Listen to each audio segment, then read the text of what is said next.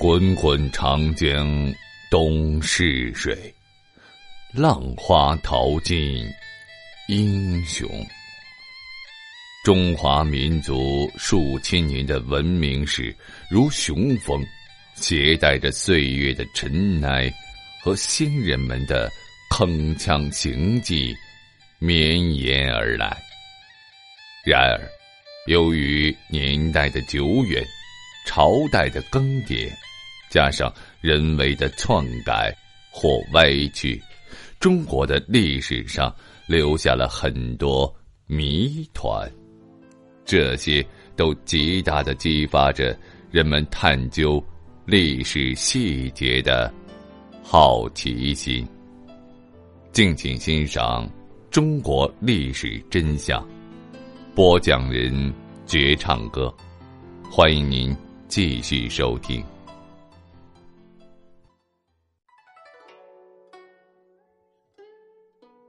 造纸术是中国的四大发明之一，其为推动世界文明史的进程呢，做出了巨大的贡献。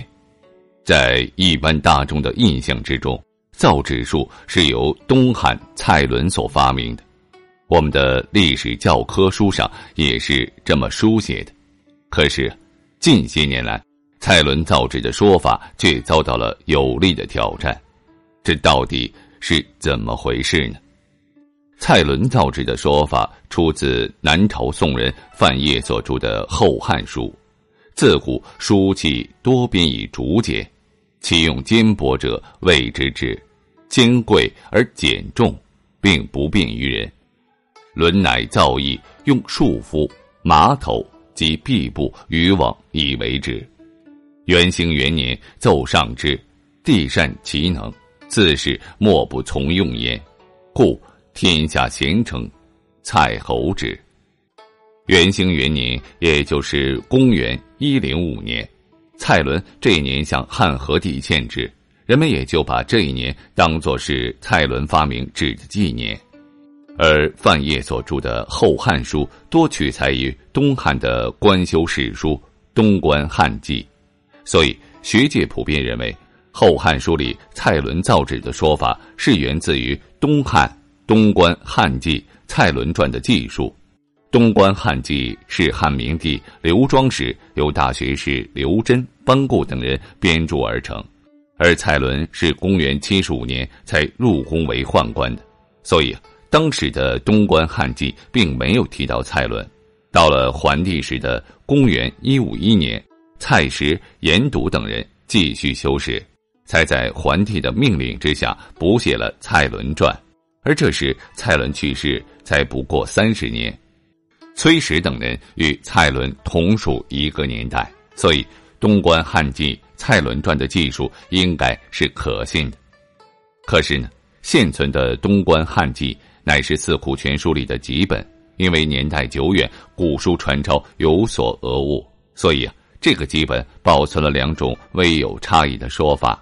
其一是蔡伦点上方造诣用树皮造纸，其二是蔡伦点上方做纸。所谓点呢，就是主管负责的意思。而说法一中的上方和说法二中的上方意思相同，他们的意思是宫廷之中专为帝王服务的作坊。所以问题的关键就在于造诣二字了。所谓造诣，就是发明创造的意思。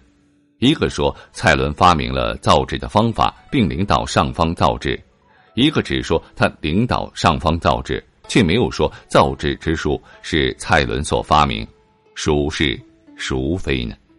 单凭史籍无法给出答案的时候，就要借助考古的手段了。一九三三年夏，考古学家黄文弼在丝绸之路上的新疆维吾尔自治区。